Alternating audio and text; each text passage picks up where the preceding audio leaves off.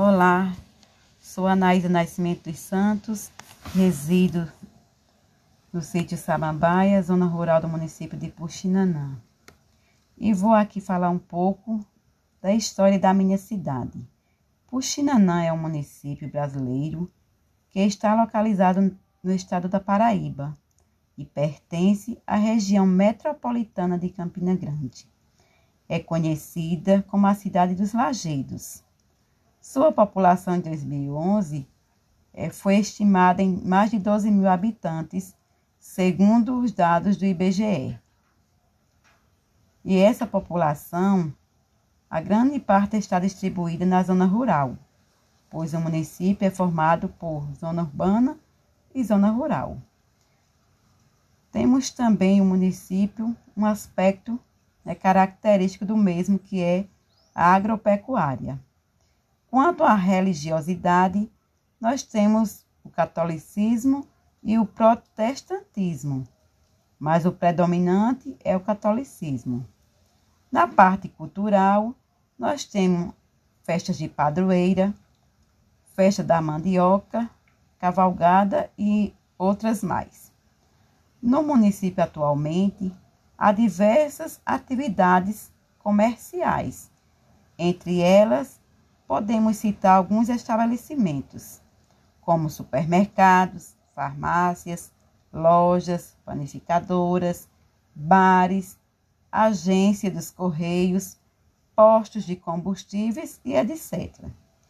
Há também as tradicionais feiras, como a Feira Livre e a famosa Feira de Gado. Ambas são realizadas às segundas-feiras, onde feirantes comercializam animais e também as mais variadas mercadorias e comidas típicas da região. Tais representam uma importante atividade econômica no município. Mas não podemos falar do hoje esquecendo do ontem. Portanto, veja como a nossa história começou. O povoamento do município começou com a construção da barragem através da autorização do governo chamado João Sossuna, no ano de 1924. Tal barragem é situada hoje junto à sede municipal. Anteriormente, já existia no local algumas casas de propriedade dos senhores José Fidelis, Severino José de Melo, além de alguns sítios mais afastados, como os do senhor Antônio Gomes do Nascimento e da família Pereira, da qual o governo do estado adquiriu o terreno para a construção do açude. Iniciando a construção da barragem, muitos trabalhadores começaram a estabelecer-se e a construir casas, formando o que podia chamar de início de povoamento.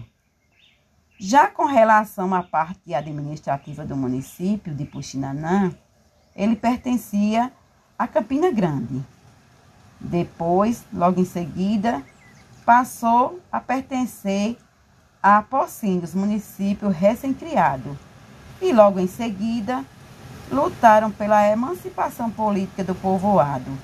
Entre esses bravos pioneiros da emancipação, podemos citar a família Zoroastro Coutinho, Justino de Azevedo, Pedro Rodrigues Sobrinho. Graças ao empenho de todos, a emancipação veio em 11 de dezembro de 1961 através da lei de número 2611. No início da emancipação, o setor administrativo era representado por prefeitos interinos, diferente de hoje, que nós temos como gestor prefeitos lá nos representando pelo voto do povo.